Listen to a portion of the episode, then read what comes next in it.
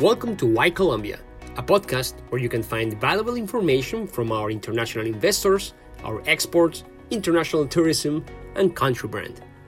We continue in our special edition series of Why Colombia.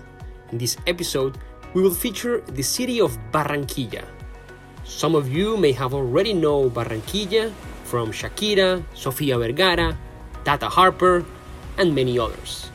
This city is music, talent, beauty, and today we will tell you why it is also a key destination for nearshoring and doing business.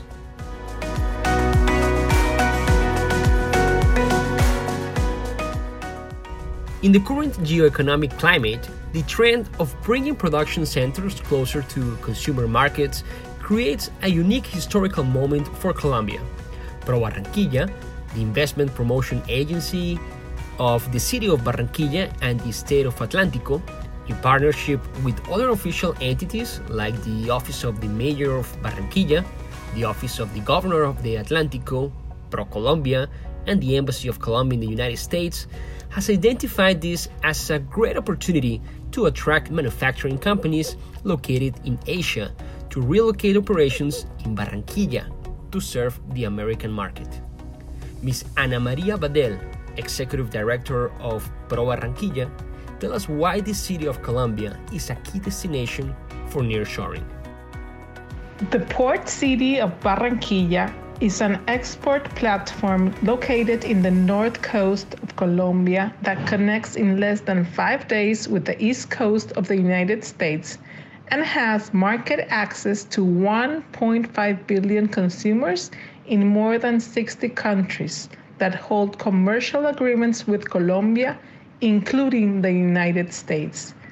Barranquilla has the highest English proficiency level in Colombia, according to English First Index in 2019, and it's also the educational hub of the Colombian Caribbean region, providing a large pool of skilled labor to support its economic growth and the arrival of new investments. In terms of business infrastructure, Atlántico has a wide range of options to develop industrial, commercial, and service activities. However, many companies serving foreign markets prefer to settle in a free trade zone, which we have four, in order to take advantage of its customs, logistics, and operational benefits which are translated into savings of around 20% relative to operating outside this special tax regime. Finally, if we add to this combination of elements a local government that works hand in hand with the private sector to drive investments and economic development, Barranquilla and the Atlántico makes complete sense as an ideal location for near shoring. Let's delve a little into the work between the public and private sectors. We ask Mr. Ricardo Plata from the Economic Development Secretary of the Mayor's Office of Barranquilla about the investment climate in the city of Barranquilla. Given our diversified economy, it is easy for companies to find highly trained human capital. The city is well known for its bilingual population, and 84% of the higher education graduates in Atlántico have a B2 proficiency level in English, which has allowed the development of the BPO and IT industry and the arrival of multinational companies to the state. Besides being an attractive destination for doing business, Barranquilla offers an amazing quality of life with competitive living costs for its inhabitants and high quality health, educational, and entertainment services. Finally, we have public sector leaders that embrace a business mindset allowing the city to provide a favorable business climate and work hand in hand with the private sector to drive investments and economic development. The mayor's office, alongside Pro Barranquilla, have identified three industries with a great potential to attract companies looking to move their operations to a near shore location. The metalworking industry, chemical and plastics, and food and beverages are these three main manufacturing sectors. In addition to this, the mayor, Jaime Pumarejo, has a commitment to make Barranquilla the first biodiverse city in Colombia. That's why we are paying careful attention to the investment projects focused on renewable energy.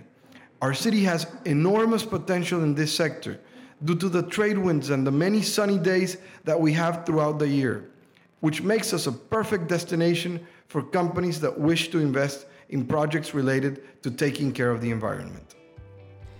Going back to the prioritization of sectors from the attraction of investments, Barranquilla and the Atlántico have great potential in the chemical and plastic industry.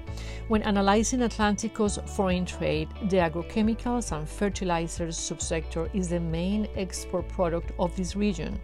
The territory is responsible for 70% of Colombia's agrochemical exports. And in terms of crop protection, Atlántico produces 40% of the country's pesticide exports. We asked Andres Rivera, Colombia hub manufacturing leader at Corteva AgriScience, about their experience setting up operations in the Atlántico. Corteva AgriScience is a pure agricultural player company. It's the result of the experience and leadership of three companies that gave all the specialized knowledge with a long path in our industry. DuPont Crop Protection, Dow AgroSciences, and DuPont Pioneer. Currently, we have 58 direct employees, 230 contractors, and work together in alliance with Actuar Mi Empresa to contribute to the progress for the communities where we work. We have a clear corporate social strategy contribution to improve the quality of life of the neighborhood First of May in Soledad, Colombia. For Corteva, Colombia is one of the regional markets with the higher potential. Due to this reason, we are investing in innovation and technology in order to keep our operations with the highest industry and quality standards and be able to support the transformation needed at the agricultural market. We are committed to enrich the lives of those who produce and consume by mastering of science and technology. As a matter of that, we have been doing investments of around $12 million in projects of capacity expansions, process upgrades, and compliance, and all of that in the last five years.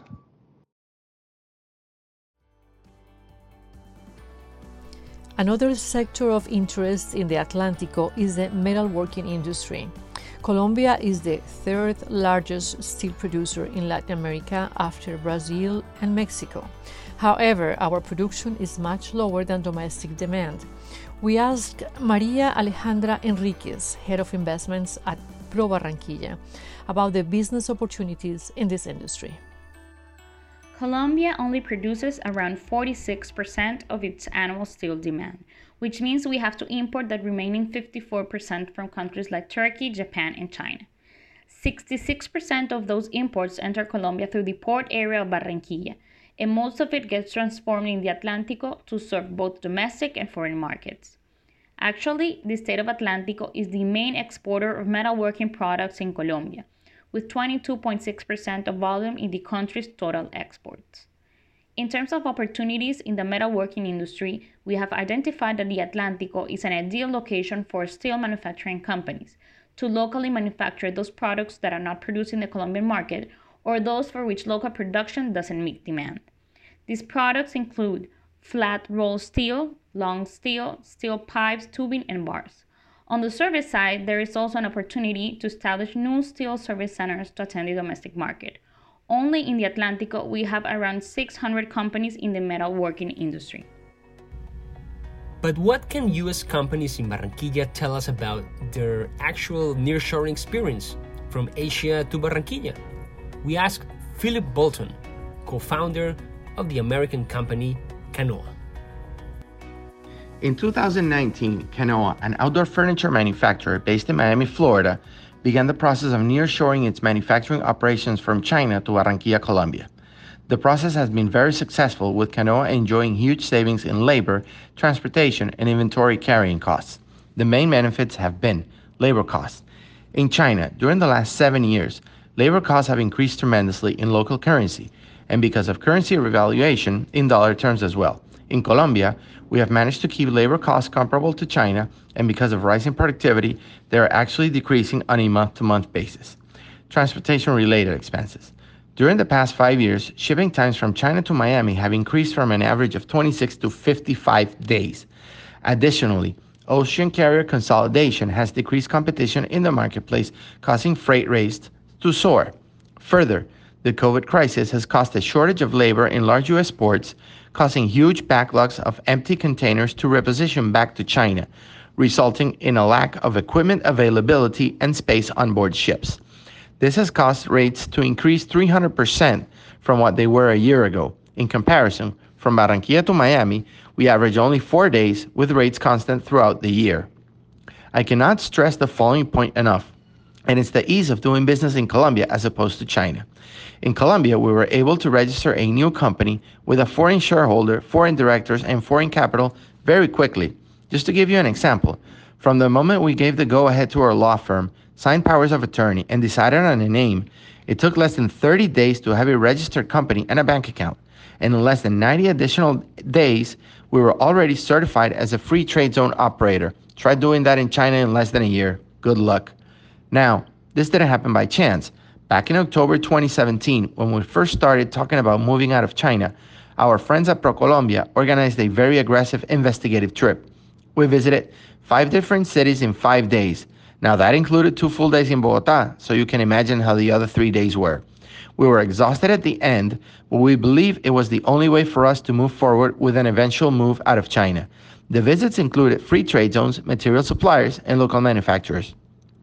Further, at the local level, and with the help of our friends in Pro Barranquilla, we were able to meet suppliers, bankers, law and accounting firms, find local labor, and many other materials and services which would have been very hard to come about on our own. To summarize, make the move, you won't regret it. Barranquilla also has a great potential in the production of processed food and beverages, while the rest of the state of Atlántico is agricultural. The governor's office is betting on these complementary activities to reactivate the economy. We ask Mr. Miguel Vergara on this matter. There's a new world reality. The pandemic made us analyze how our society should develop. The importance of guaranteeing food security and basic incomes for our citizens became a priority. Colombia, and particularly the state of Atlántico, has a huge potential for agricultural and agri-industrial growth to serve the local and international markets. Agriculture plays a vital role in the access to work and income opportunities for the south, center, and east of our state. So working towards this objective is one of the main goals of our administration. The Atlántico is a privileged stage with easy access in terms of connectivity. It own, its own port area, closeness to two airports, and great road infrastructure that facilitates reaching foreign markets. To bring the agricultural sector to a new level, we need to focus on production based on quality, quantity, and continuity, but furthermore, on adding value to our products through modernization and technification so they may bring important incomes for all the participants of the supply chain. As an administration, we are so convinced of the importance of fortifying this sector that we are in alliance right now with the British Embassy in the process of structuring plans and business strategies to begin the execution of a great agro-industrial park for the department. This agribusiness park aims to set up a sustainable agri-food production chains and reach growing urban markets with high-quality regional produce. With these strategies, we hope to open new doors and complement the opportunities this sector has to offer in Barranquilla, such as processing plants and manufacturing facilities. Well, we really hope you like this podcast. If so, let us know. We invite you to like it, comment it, and share it. This is Why Colombia, special edition of our nearshoring series featuring Barranquilla as a key destination. Until next one.